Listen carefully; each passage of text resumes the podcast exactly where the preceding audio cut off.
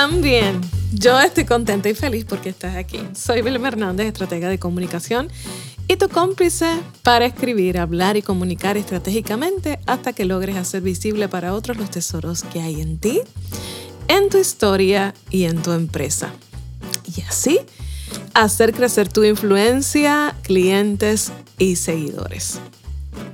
¿Te imaginas que hoy alguien te ofrece un millón de dólares para invertir en tu empresa? Pero al momento de hacer las investigaciones de rigor sobre el modelo de negocio y su estructura legal, te dicen, oye, tu empresa no vale nada.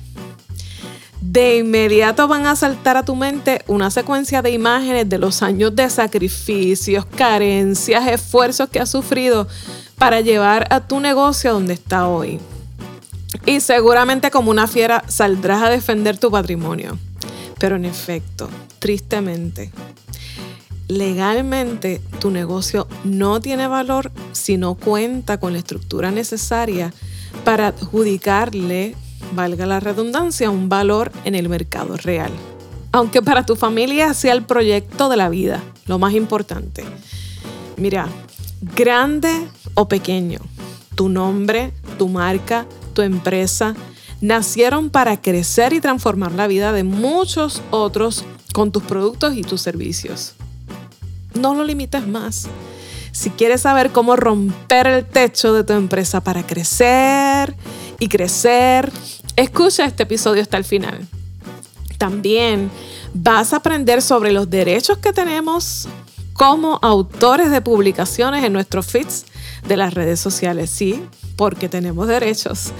Así que no te pierdas este episodio en donde tenemos a una licenciada que nos va a estar hablando de todos estos temas, derechos de autor, registro de marca, emprendimiento legal, de todo eso y mucho más vamos a estar hablando con ella hoy. Así que quédate hasta el final de este episodio.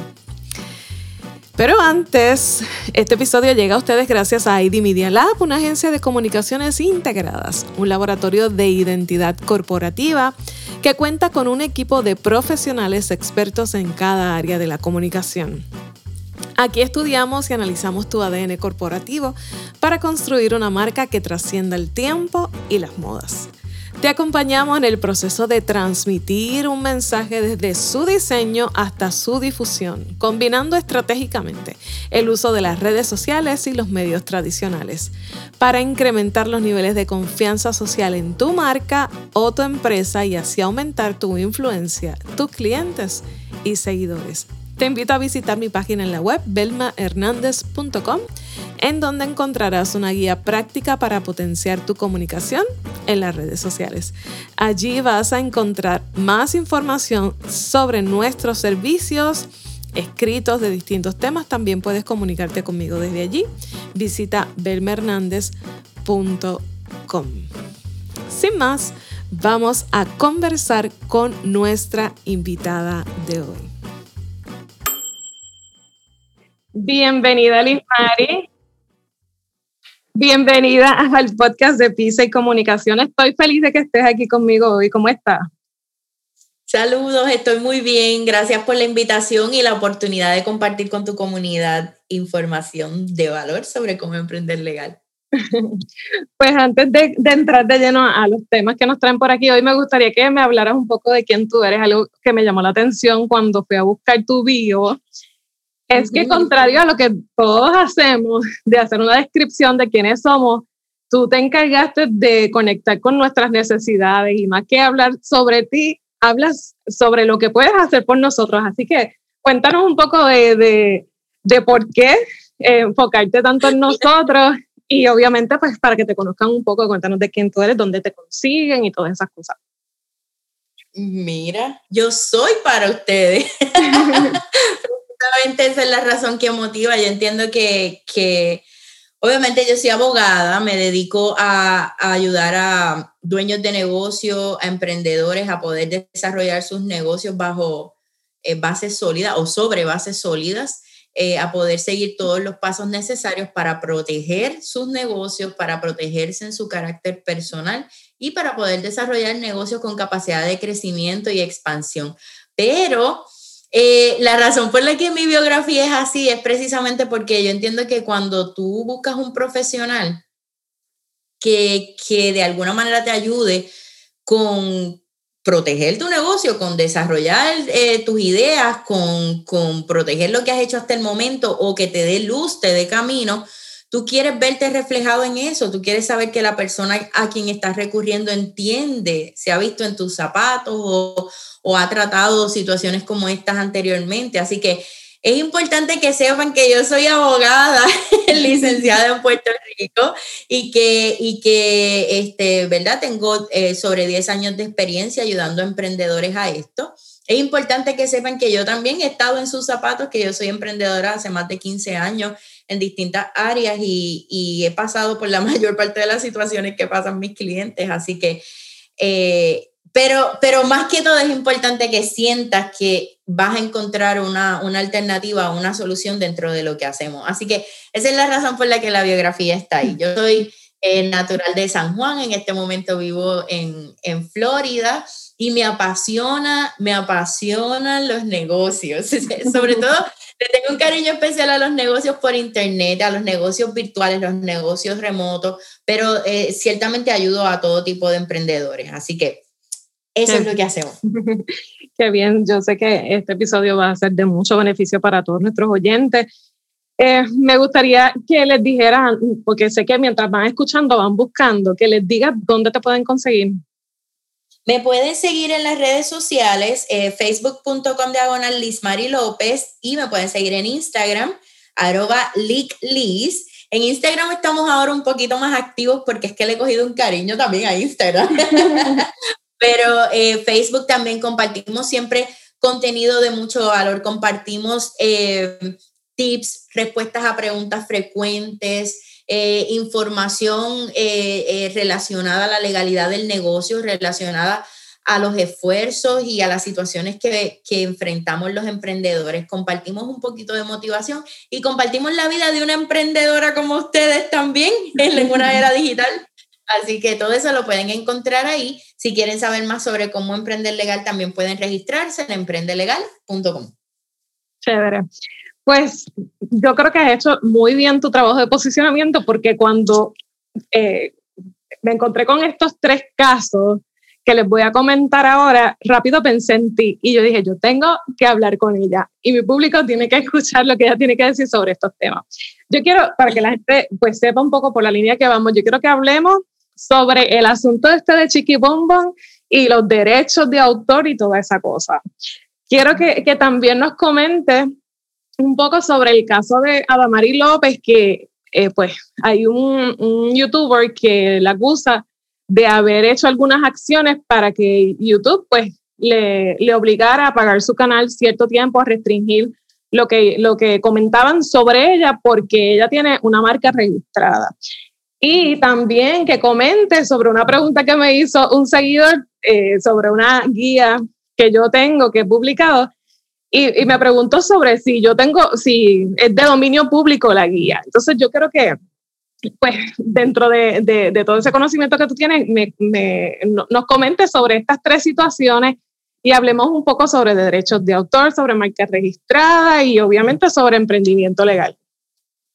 Muy bien, pues vamos a eso. Mira, debo decirte primero que nada que el asunto del posicionamiento no es algo que lo debo únicamente a mi esfuerzo. Tengo un equipo de trabajo que, que, ¿verdad? que trabaja muy duro para que eso ocurra y para que encuentren siempre como que la alternativa a responder las preguntas dentro de nuestro programa, eh, ¿verdad? Nuestro, nuestro servicio de Emprende Legal. Así que el equipo se votó. es bien interesante, Belma, porque en tiempos donde hay mucha información y donde vivimos todo el tiempo... Eh, pegados a redes sociales y a sistemas electrónicos que consumen información, se pone información, se crea información de todo tipo, hay una tendencia a pensar que porque está ahí es de todos. hay una tendencia a pensar que, que si un creador de contenido sube algo y tú tienes así bien fácilmente la capacidad de hacerle un screenshot o de darle un share, ya eso es tuyo. ¿Viste lo que publiqué? ¿Viste lo que te compartí? viste eh, eh, tal cosa que lo que te mandé, o sea, lo hacemos de alguna manera nuestro en el acto de, propagarlo, según, el lenguaje que utilizamos, pero eso no cambia el Estado de Derecho, que es lo primero que, tenemos que saber, ¿verdad?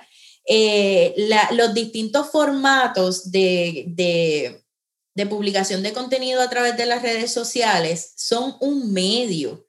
Esos formatos son un medio. Antes, pues quizás publicábamos más en los periódicos, las revistas, publicábamos eh, hasta el, los blogs y todo eso, y ha cambiado el medium, ha cambiado el medium, han seguido eh, creando nuevas plataformas y dentro de esas plataformas nuevos modelos de contenido y dentro de esos modelos nuevas tendencias de, de eh, buscando la viralización, tú sabes cómo mm. han surgido todas estas cosas, pero el derecho sigue estando sobre la misma base, ¿verdad? La base en, términos de derechos de propiedad intelectual es, vamos a reconocer al creador de las obras y al que tiene el uso prioritario de una marca como la persona con el derecho. Esa es la regla general. ¿verdad? De ahí en adelante, entonces surgen unas excepciones y surgen unas modalidades que vamos a discutir un poquito sobre eso hoy, pero es importante que sepan que como regla general no te pertenece lo de otros y siempre te pertenece lo tuyo. por, por, básico y simple, por básico y simple que suene, eh, es, eso, es la conducta que, que, vamos teniendo. Pareciera que ha cambiado ese sistema, pero ese sistema sigue ahí. Las redes sociales, igual que cualquier eh, plataforma digital, tienen políticas, términos y condiciones que se entienden que son el contrato que firman las personas al momento de unirse, aceptarlas y crear un perfil. Que usted no las lea, no tú, Belma, pero lo que nos escuchan, ¿verdad? Que no las leamos y que le demos clic a la cajita y sí, vamos para adelante, porque todo el mundo tiene un Instagram, porque yo sería el que no acepte esos términos y condiciones. El que eso ocurra no significa que no te aplican, no significa que no estén ahí. Que tú las desconozcas no te exime de, la, de su aplicación. Cuando nosotros firmamos un contrato, estamos diciendo, mira, no, me quiero someter a lo que dice, al lenguaje de este documento y a sus implicaciones legales. Por lo tanto, al firmar, al llenar esa cajita, al aceptar, tú estás diciendo, mira, sí, yo voy a aceptar estas políticas. ¿Qué sucede? Esas políticas no pueden ir en contra de la ley. Hay, las leyes tienen una supremacía sobre, sobre las políticas. Incluso algunas políticas incluyen el lenguaje de la ley para hacerlas que, eh, válidas y, adecuadas. Entonces, cuando aceptamos esa, esa, esas políticas, le estamos diciendo, por ejemplo, voy a usar de ejemplo a, a, Instagram en este caso y luego vamos a hablar un poquito de YouTube, este, pero en el caso de Instagram, te estás diciendo, mira, sí, yo te voy a poner contenido. Sí, Instagram, tú puedes utilizar ese contenido para llamar la atención de la gente. Sí, tú este contenido lo puedes utilizar para medirlo.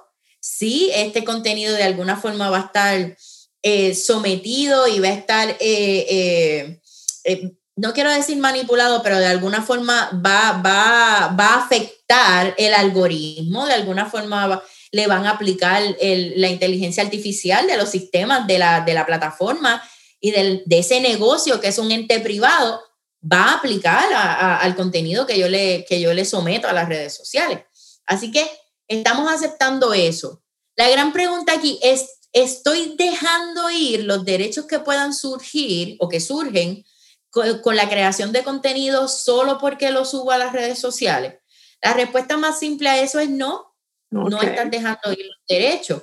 Sin embargo, tenemos que entender que hay distintos tipos de propiedad intelectual, ¿verdad?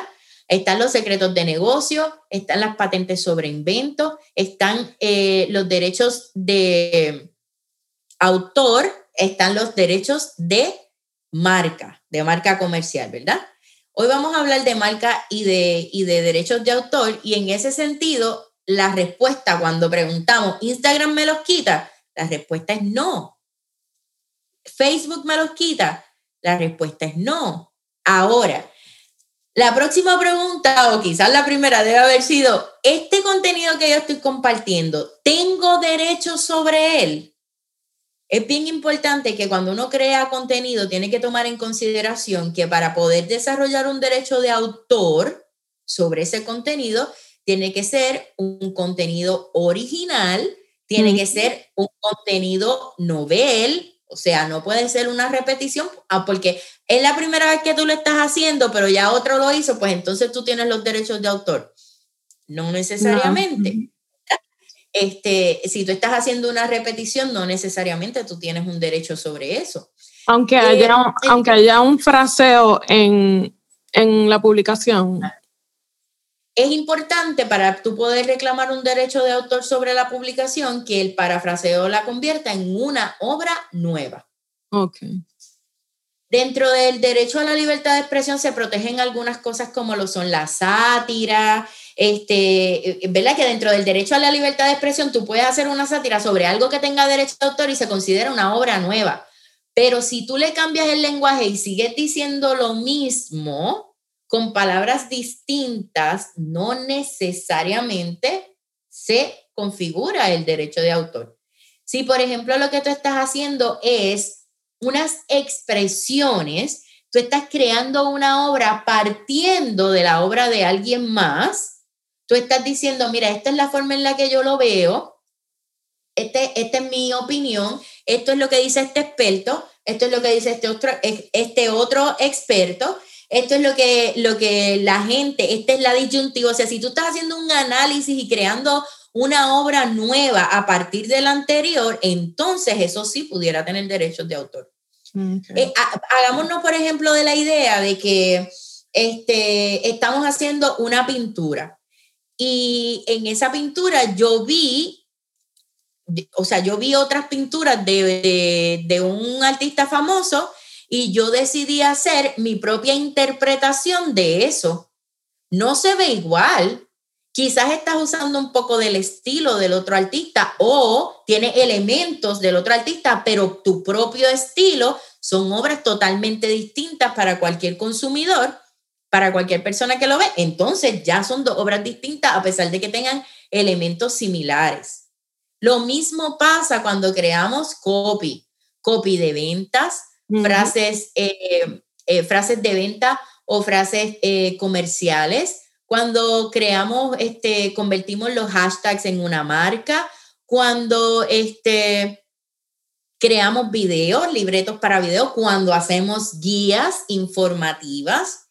Todos, esa, todos esos este, tipos de obras pueden tener derechos de autor, aunque partan de lo que aprendiste de alguien siempre y cuando se vea la originalidad y se pueda identificar que es una obra distinta que toma en consideración una obra anterior. Entonces, tiene que ser un...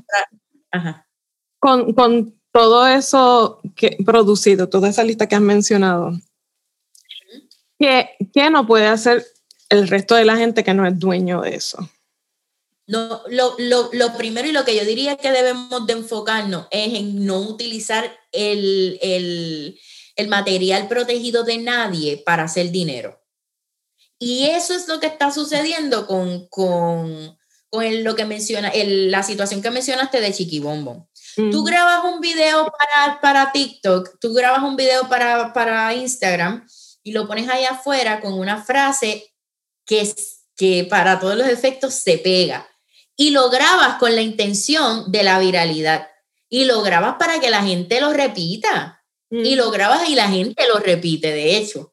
Y la gente lo, se graban en distintas situaciones haciendo el reto tal y haciendo lo otro. Y sí, es un uso autorizado de una, de, de una frase sobre la cual ella puede reclamar derechos de autor. Ella se la inventó, sí se la inventó, ¿verdad? Porque esa parte tendríamos que averiguarlo con ella. No sabemos si otra persona antes que ella lo utilizaba, pero no era famosa.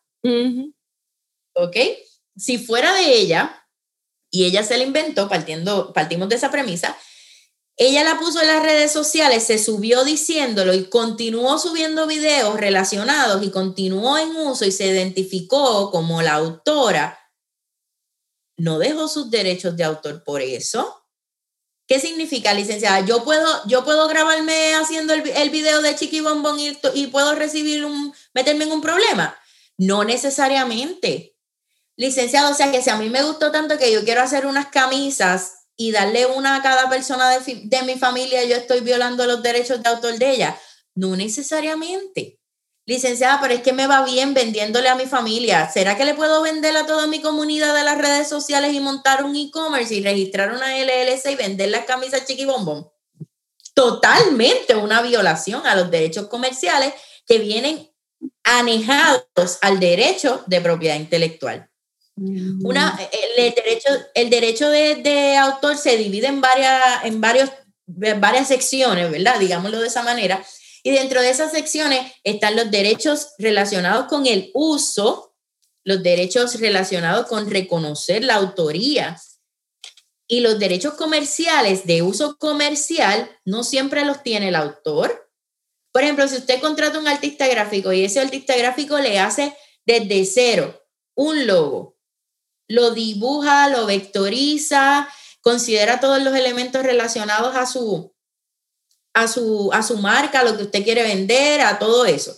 Y le entrega ese logo. ¿Cómo usted va a usar el logo? Pues en su negocio. ¿Y qué es eso? Un fin comercial. Y está permitido totalmente. Es un trabajo por encargo. El autor siempre será el artista gráfico porque él fue el que él creó la obra. Pero quien tiene el derecho exclusivo para uso comercial, a menos que usted se lo dé a alguien más, es usted el autor no lo, util, no lo, no lo hizo para, para él lucrarse, lo hizo para lucrar a quien lo contrató.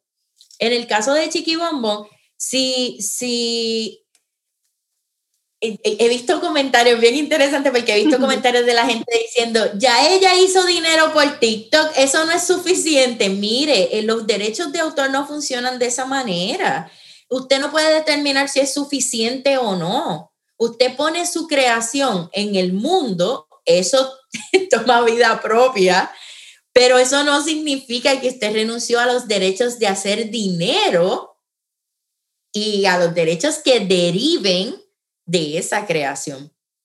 Por lo tanto, no es legal hacer tasas y venderlas y venderlas. Si usted se hace una taza y se la regala a su esposo, ay esposo, mira, siéntete bella, hoy soy bella, no, sé, no me lo sé, pero eh, este, y hace la taza y la usa en su casa, no, no, eso no tiene una, una violación, pero si usted monta una tienda y vende, usted está violándolo. Es otra cosa bien importante darle crédito a su autor. Póngale la camisa ahí, chiqui, bom, y se la pone usted pero no la venda. No le ponga, no deje de ponerle algo porque al no ponerle nada, se pudiera entender que usted está reclamando el derecho sobre eso. Si usted no sabe quién es el autor, ponga al autor desconocido. En este caso, claramente sabemos quién es el autor. Así que, en ese sentido, hay que ver, claro, cada caso se evalúa caso a caso para ver si existe una violación o no, pero de antemano les digo, si ustedes tienen, si ustedes crean contenido, y ustedes ponen contenido afuera en el mundo y ustedes identifican que hay una violación a ese contenido suyo porque hay alguien utilizándolo para fines comerciales y ese contenido es irrevocablemente suyo. Usted tiene, puede tener una causa de acción en sus manos, ya sea por la vía judicial o por la vía extrajudicial. Distinto al derecho de, de marca, de marca comercial, eh, varía un poquito en, en cuanto a los efectos del registro el derecho de autor nace con la obra. Es requisito su publicación para poder reclamarlo, pero nace cuando el autor la hizo. Por lo tanto, ya desde que nace tienes unos derechos ahí garantizados. Y el registro da derechos adicionales. Y la, la, publicación en estos medios eh, sociales, que obviamente como explicaba al principio, mucha gente no lo considera un medio, pero ya ahí, esa, eh, eh, publicarlo ahí, aunque sea mi cuenta personal de Facebook, ya se considera eh, pues que, que, se ha publicado la obra, ¿no? Sí, se entiende publicación cuando se publica en las redes sociales. Ok. Y entonces, si mi cuenta es una cuenta con fines comerciales, porque pues ya sea yo que yo doy un servicio, vendo algún producto y yo utilizo en esa cuenta alguna frase, algún pensamiento de, de algún filósofo, de cualquier persona, eh, yo tendría que reconocer al autor para que entonces no, no tuviera ninguna repercusión eh, para mí. Correcto, darle crédito a su autor y si obtuviste una foto eh, que tú la viste gratuita, tienes que como quieras seguir un protocolo. Me gustaría explicar un poquito ese protocolo de las fotos, pero en términos, en términos, de, en términos de, de las frases motivacionales, hay que darle crédito a su autor y si su autor está vivo y tiene Instagram, usted puede taguear al autor o puede pedir permiso, está totalmente permitido hacer esas dos cosas. Si el autor tiene los tags públicos, mi recomendación es pida permiso y luego etiquete, de crédito. O sea, eso no va a restarle el alcance, eso no va a restarle eh, eh, la conversión, nada de eso, que es lo que finalmente quiere si su página es para fines comerciales. Una cosa es tener una página con fines comerciales y otra cosa distinta es utilizar la publicación para fines comerciales. ¿Ok? Eh, eh, por ejemplo, si tú pones una frase motivacional en tu, en tu página, eh, perdón, en tu perfil, y tú no estás ofreciendo nada ahí, tú no estás vendiendo nada, aunque tu perfil sea para fines comerciales, esa publicación puede ser para crear comunidad, esa publicación puede ser para desahogarte, a lo mejor a veces las marcas personales hacemos eso. esa, esa, esa frase puede ser para con alguien en mente, no necesariamente tiene el fin último de llevar a una venta, no tiene un enlace de venta. A lo mejor no, no ni siquiera está promovida eh, eh, con anuncio pagado. Así que no necesariamente porque, porque la página es comercial, el anuncio es comercial, o sea, la publicación es comercial pero siempre se le debe de dar el crédito a su autor. En términos de la foto, yo siempre recomiendo seguir el protocolo. Si tú tiras las fotos tú mismo, tú puedes poner debajo de la, en la descripción de la publicación, de dónde viene la foto, que es tuya, foto por el nombre de tu empresa, foto por, y puedes poner el signo de la foto y ponerle este, el nombre de la persona que la tiró, si tienes un equipo de trabajo este, eh, si no tiras la foto y contratas un fotógrafo, tienes que asegurarte de tener un contrato de servicios con el fotógrafo que especifique cómo es que se van a dividir esos derechos. Le vamos a dar la autoría al fotógrafo, pero el uso comercial exclusivamente nuestro. Esto no puede ser, mira, voy a tallar el fotógrafo porque me hizo un trabajo excelente o no lo voy a tallar porque es una porquería de fotógrafo, ¿verdad? Eso no puede ser así. Debe de haber un documento que diga específicamente cómo esto va a suceder. Si es un trabajo por encargo y se firma un contrato, tú puedes poner en el, en el contrato que no se va a revelar quién fue el fotógrafo. Lo puedes hacer, no, estaría, no sería ilegal, pero está dentro del contrato y el fotógrafo ya lo aceptó, por lo tanto consintió a permanecer anónimo. Entonces, si no lo tiras tú, si no contratas y lo que haces es que las capturas de Internet, el proceso correcto es entrar a una base de datos que tenga fotografías y licencias para que tú utilices esa fotografía. No todas las licencias son iguales.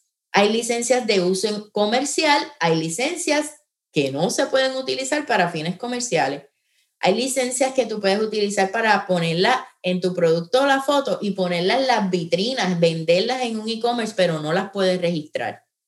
¿verdad? Hay distintos tipos de licencia.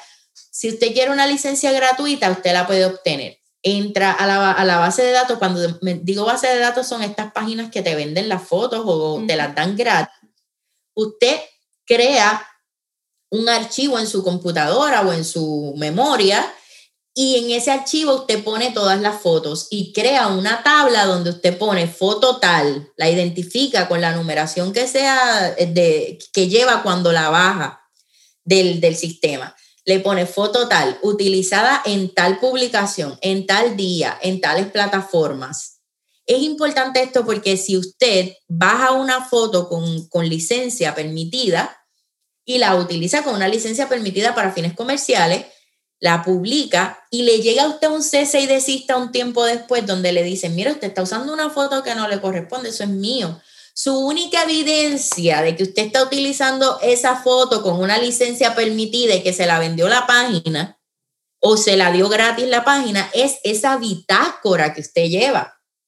Si usted no hace eso, usted no va a tener cómo defenderse. Y esto es una realidad y yo he visto casos y hay casos muy famosos sobre esta misma situación. Sí, eso, me, gustaría que nos contaras de algunos casos concretos sobre qué puede pasar. Eh, sí, hubo, eh, yo estuve estudiando un caso de una personalidad de internet que eh, vendía servicios a través de su página. Bajó una foto, una foto con una licencia permitida, lo hizo correctamente, pero no tenía un protocolo. Le llegó una carta de cese y desista y al llegarle la carta, ella recurrió a un seguro que ella tenía y el seguro tuvo que defenderla. La persona que le estaba haciendo la reclamación tenía razón, ella estaba utilizando para fines comerciales una foto que no le pertenecía.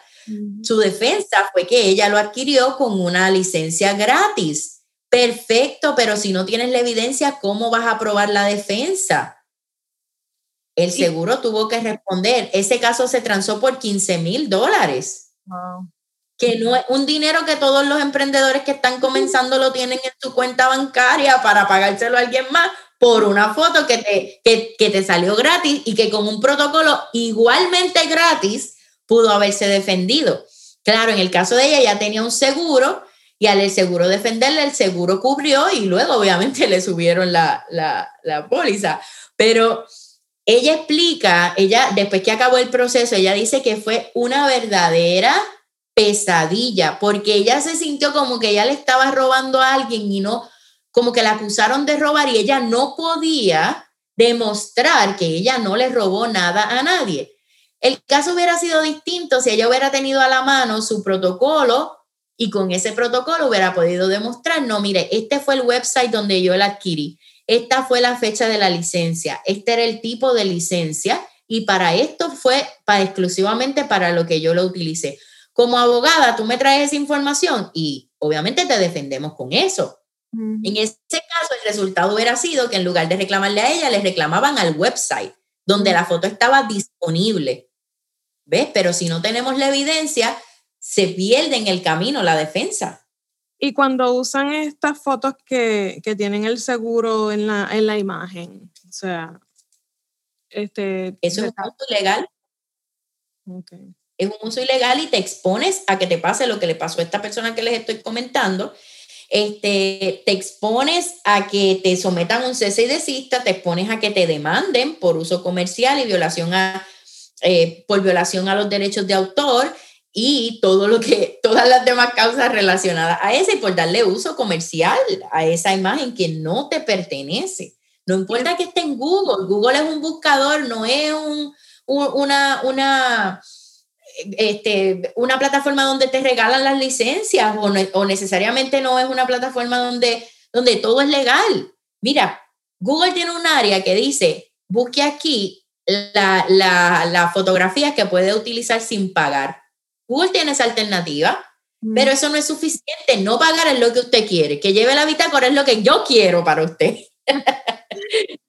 Y el, el, uso de ese tipo de, de imágenes que, que, están aseguradas, ¿puede incidir en el alcance de nuestras publicaciones? Bueno, eh, no necesariamente porque los algoritmos no reconocen cuando tú tienes o no, o, la empresa que la publica tiene el derecho de, de, de, autor sobre una, sobre una fotografía. Pero fíjate que si la usas para fines comerciales y esa foto te genera miles de dólares cuando te hagan la reclamación, por el uso ilegal, que fue lo que le pasó a ella. Has vendido tanto, vamos a hacer la matemática, has vendido tanto y de todo eso que vendiste, mira qué linda se ve mi imagen ahí. Y esa imagen tenía este efecto y tú la usaste con este propósito y eso vale tanto. Ah, pues tanto es la cuenta. Porque en términos del alcance no afecta, pero en términos de del impacto que esas fotos tienen sobre tu consumidor y el efecto que tienen sobre tu consumidor, eso se cuantifica en dólares y centavos. Tú lo cuantificas. Entonces, el abogado que te demanda también lo cuantifica. Y, bueno, también los fotógrafos que escuchan, porque muchas veces por ellos no ser reconocidos, famosos, pues piensan que sus materiales no tienen protecciones, pero sí, en efecto tienen protecciones. Claro, no importa, mire, el Instagram está lleno de, de unas obras increíbles, increíbles, la gente es como que el Instagram ha abierto la puerta a que muchas personas eh, se dediquen exclusivamente a hacer fotos increíbles para lograr eh, eh, promocionarse por esos medios. Y que tú la publicas ahí no significa que, que, yo puedo cogerla y decir, ay, mire, yo, mire qué lindo, usted se encontraría en esta playa y emprendería legal desde ahí. No puedo hacer eso. Ese derecho lo tiene alguien más y yo quiero poner eso, yo tengo que irme a tirar mi foto, contratar mi propio fotógrafo que vaya a esa playa o buscar una licencia que ponga la playa. Inclusive si estoy encantada con el trabajo de un fotógrafo, le digo, ¿me puedes vender una licencia de esa foto? ¿Puedo utilizar mi, esa foto para, para promocionar mi negocio? A lo mejor el fotógrafo te dice, mira, sí, yo, no, o sea, lo, lo podemos hacer eh, sin costo, pero que quede escrito, que quede evidencia, o sea. Entonces, para cerrar el tema de derechos, el ejemplo de Chiqui Bonbon, sí, ella tiene derechos de autor sobre sus obras, tiene unas protecciones y obviamente nosotros nos podemos proteger al usarla si no las usamos para fines comerciales. Pero entonces, ¿cómo aumentan las protecciones cuando... disculpa que te interrumpa, pero que ojo, porque no podemos, no podemos eh, concluir que ella tiene derechos porque yo no sé si esa frase ella la sacó de algún lugar. Si fue que ella se la inventó, entonces sí es así como dices. Ok. O sea, que sería partiendo de la premisa de que es de ella. Pero habría que entonces indagar sobre eso. Pero entonces, ¿cómo aumentan las protecciones de mis obras cuando eh, ya yo soy una marca registrada o mi producto mi servicio pues está registrado? En, hay dos registros, el registro de derechos de autor y el registro de marca. Ok, explícanos. ¿Cuál es la diferencia? Estos registros, estos registros son totalmente independientes al registro de corporaciones donde se registran las LLC, las IN, las CORP, son totalmente independientes, ¿verdad? Este, en el registro de los derechos de autor, tú registras las obras y eso lo que hace es que extiende tus herramientas a la hora de, de hacer una reclamación. Primero que le da una publicidad adicional porque estás dentro del registro y si buscamos en el registro y te encontramos, pues ya sabemos, no podemos usar eso porque es tuyo.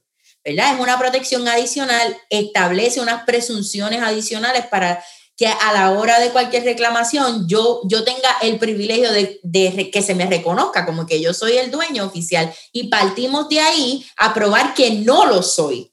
Distinto a cuando no tenemos ningún tipo de registro, que tenemos que entonces lucharnos ese título. Okay. ¿Ves?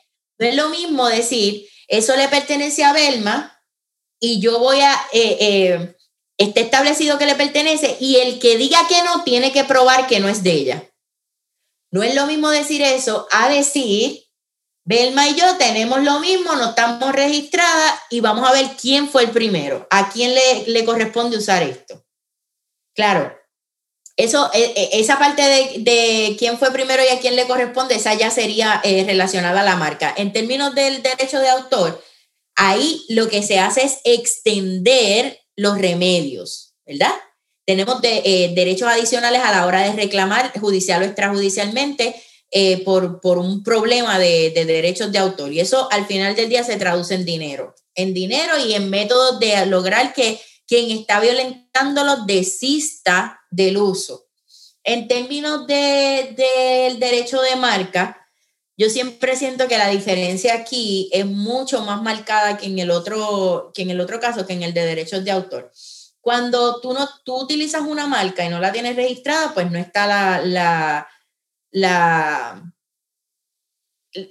como, como acabo de decir, no está la presunción de que, de que es tuya tú la estás usando y si hay alguien más utilizándola, pues entonces en cualquier momento se desata el conflicto. Entonces, el registro de marca es la única forma de tú ser reconocido como el dueño exclusivo de uso de una marca. Aquí, si tú no tienes el derecho y otra persona viene y lo usa, tú puedes decirle, mira, yo estaba usando eso primero y vamos a entrar en el debate pero no puedes decirle cesa y desiste inmediatamente porque yo tengo derecho exclusivo sobre esta marca y exclusivo significa en exclusión del resto de las personas. Es bien peligroso tirar una marca al mercado sin hacer un registro de marca y que luego tú te enteres de que alguien más lo estaba utilizando antes que tú. Eso es un, un rebranding forzoso o una salida del mercado. Es dinero de lo que estamos hablando. Y trabajo y esfuerzo. Cuando tú registras la marca, tienes que por obligación hacer una investigación profunda de la marca que la hacemos los abogados. Y en ese proceso nosotros tenemos que hacer una investigación que compone los registros estatales, registros federales, eh, compone el Internet, compone una, una, una comparación de cualquier marca que pudiera representar un conflicto en la mente del consumidor. No, no necesariamente porque algo no, no sea exactamente igual, no tenga exactamente el mismo nombre tuyo, significa que no va a, ser una, no va, no va a poder crear una confusión que no hay eh, la posibilidad de esa confusión. Pueden ser palabras totalmente distintas y se ven exactamente iguales y pudiera haber una confusión. Pudieran ser logos totalmente, eh, colores totalmente distintos y crear una confusión por sus elementos. Entonces, eh, en el registro de marca se registra por categorías y por distintivos. Al ser de esa forma, se cruzan las líneas entre la, categoría y entre los distintivos. Por eso es que hay que hacer una investigación profunda para buscar bien y asegurarnos de que no hay nada, porque a la hora de aplicar, de hacer la aplicación, tenemos que, que o sea, el cliente declara bajo pena de perjurio que ha hecho la investigación y que su, el derecho que está reclamando no lacera el derecho de nadie más. Así de serio es el asunto y así de de abarcador. El, registrar tu marca adicional a esta protección de evitar el rebranding, de evitar que uses el de alguien más, de evitar que eh, le violes el derecho de, de, marca a alguien más y de reservarte la exclusiva, adicional, el registro de marca le aumenta el valor a tu negocio. Los derechos de propiedad intelectual son el negocio. Es el negocio de Disney, es el negocio de Apple, es el negocio de muchísimos grandes en las distintas industrias. Porque el derecho de propiedad intelectual, tú no lo tocas. No hay que enviarlo. No hay que sentarte a darlo. Es el derecho de hacer dinero de licencias. Es el derecho, eso mismo que hablamos ahorita de, de la foto, se genera un, un, beneficio a favor de quien, de quien licencia y obviamente un, un, derecho a favor del licenciado que utiliza la foto, pero el, el, el hecho de tu poder hacer dinero sin tener que estar presente es, es, es un negocio, el negocio, yo le digo, este es el negocio.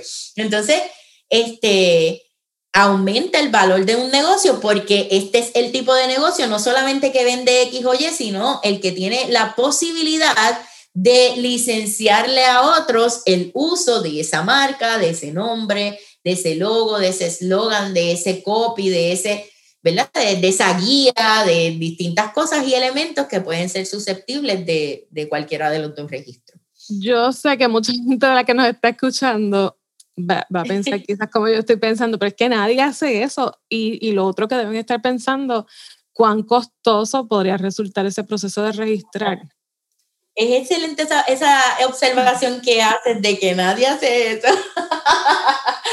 Porque hace aproximadamente un mes recibimos una comunicación del registro de marcas y patentes de Estados Unidos, donde ellos reconocen que en la historia del registro están viviendo tiempos sin precedentes, donde han recibido avalanchas de aplicaciones como nunca antes, extendiendo todos los términos de tiempo que ellos eh, utilizan para poner, para hacer el proceso del registro de las marcas y patentes.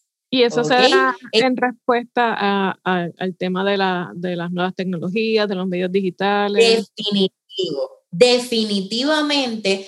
El, el, las nuevas tecnologías le dan a las personas acceso a la información, muchas personas antes no sabían ni siquiera que podían registrar una marca. Sabemos que Coca-Cola es una marca registrada, pero yo no soy Coca-Cola, yo soy pequeño, realmente yo puedo hacer eso.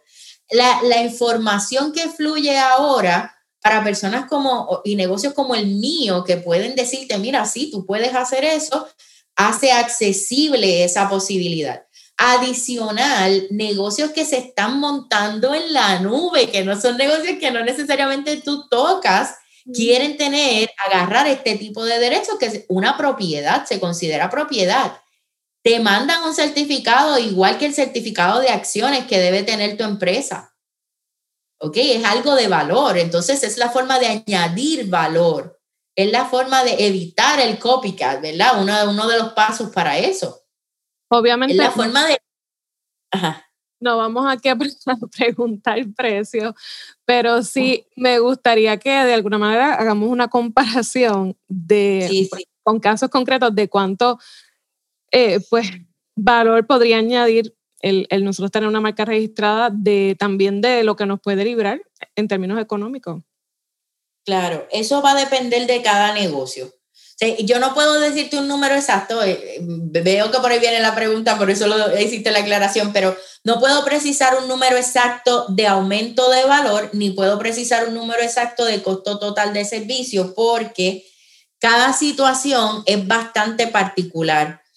Y no, no solamente tomamos en consideración, vamos a registrar una marca y ya. Para que tengan un, un, poquito de entendimiento sobre cómo llegamos a esa, a, a, ese, a esa cantidad tenemos que hacer investigación y va a depender de cuántos elementos tú vas a registrar como marca, va a depender en qué jurisdicciones tú estás vendiendo para poder seleccionar las jurisdicciones de registro, va a depender del el uso presente o el uso futuro que le quieres dar a la marca, va a depender de dónde tú estás situado como negocio en este momento, eso es a la hora de poder definir el costo de los servicios. Obviamente ahí entran otras consideraciones como la experiencia del abogado, el, dominio del tema, las horas de servicio, este, eh, la complejidad, porque hay registros que son sumamente complicados porque eh, tienen áreas grises y hay otros registros que eso, eso pasa como, como si nada, ¿verdad? Sin, sin mayor esfuerzo. es, muchas cosas pueden, pueden eh, tomarse en consideración a la hora de determinar eso. Nosotros en mi empresa siempre tratamos de empaquetar el servicio para poder ayudarlos a que, a que obtengan más por menos, pero yo no estoy en posición de ofrecer, ¿verdad? Así abiertamente este, el servicio sin conocer primero cuáles son tus circunstancias, sin conocer qué has hecho con tu marca y sin ver si realmente tienes una marca que es registrable, porque no todas las marcas se mm. pueden registrar. Interesante. ¿Y cómo yo, sé si yo cualifico? Hay marcas que son descriptivas, hay marcas que son eh, geográficas, hay marcas que son eh, eh, comunes, hay cosas que están fuera del espectro de lo que se registra. La ley lo prohíbe, ¿verdad? Como regla general, por ejemplo, un nombre no se puede registrar. Yo no, como regla general, yo no podría registrar Liz Mari López. Ahora, si yo utilizo Liz Mari López como marca personal, yo puedo registrarlo por, por sus fines comerciales. ¿Verdad? Que hay, que hay que hacer una evaluación completa. Yo recomiendo hacer la consulta para que dentro de la consulta podamos hacer la evaluación. En la consulta definimos cuál es la jurisdicción que te corresponde definimos cuál es el, proceso que debes de seguir, definimos si estás en el momento de registrar marca o tienes que esperar, definimos si tienes una marca que se puede registrar o es una marca que no se va a poder registrar y tienes que decidir utilizarla sin el derecho exclusivo o hacer un rebranding. Todo eso lo discutimos en la consulta. De esa manera tú puedes irte tranquilo a desarrollar esa parte de tu negocio. Y entonces, el registro, el tener mi marca registrada, ¿podría protegerme en un escenario de difamación?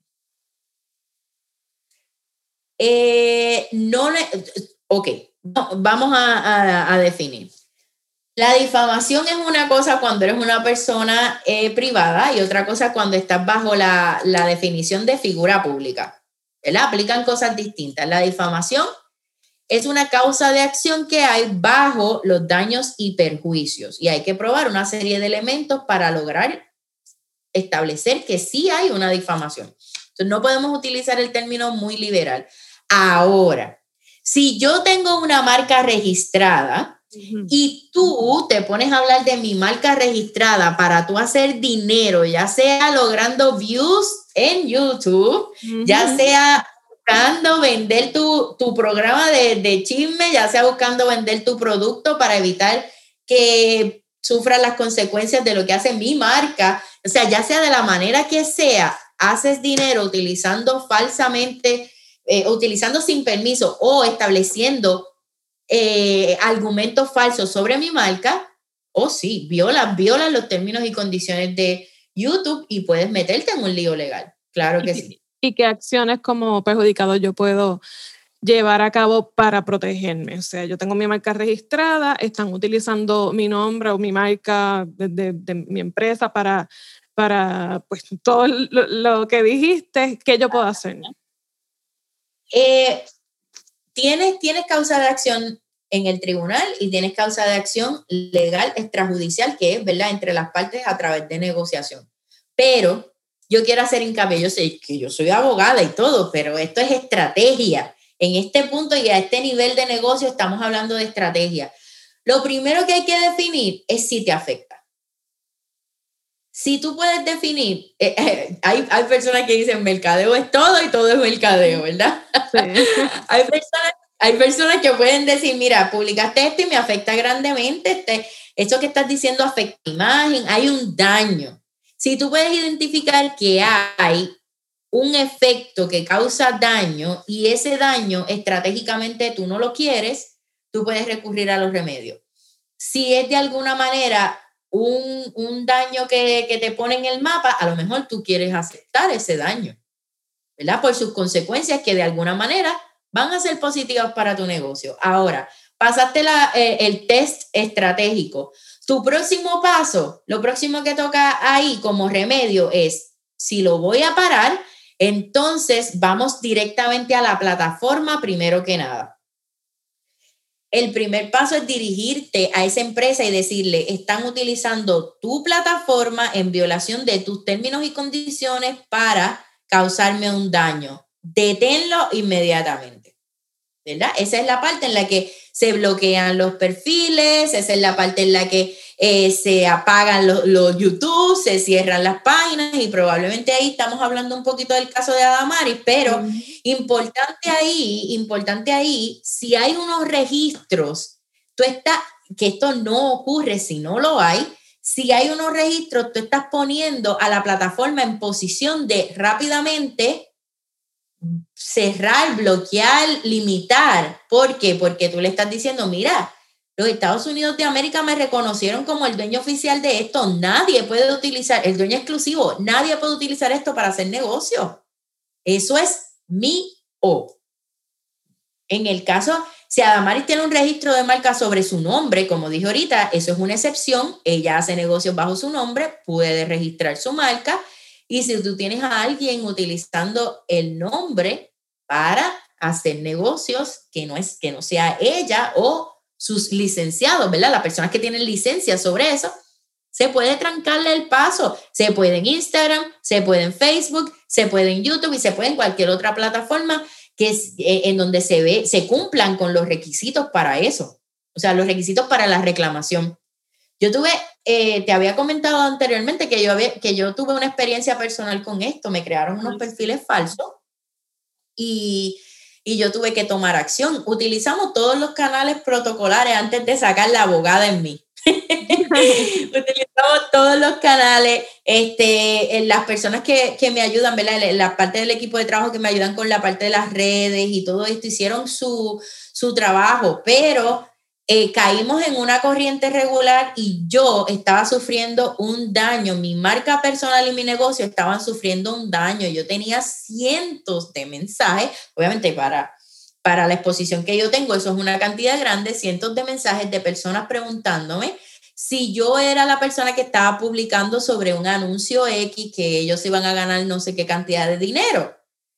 O eso aumentó el trabajo de mi equipo de, de, trabajo, de mi equipo de soporte. Tenían que contestar todos estos mensajes desmintiendo la información. Adicional a eso, estaban utilizando mi cara y estaban utilizando mis copies y las fotos que hace mi esposo.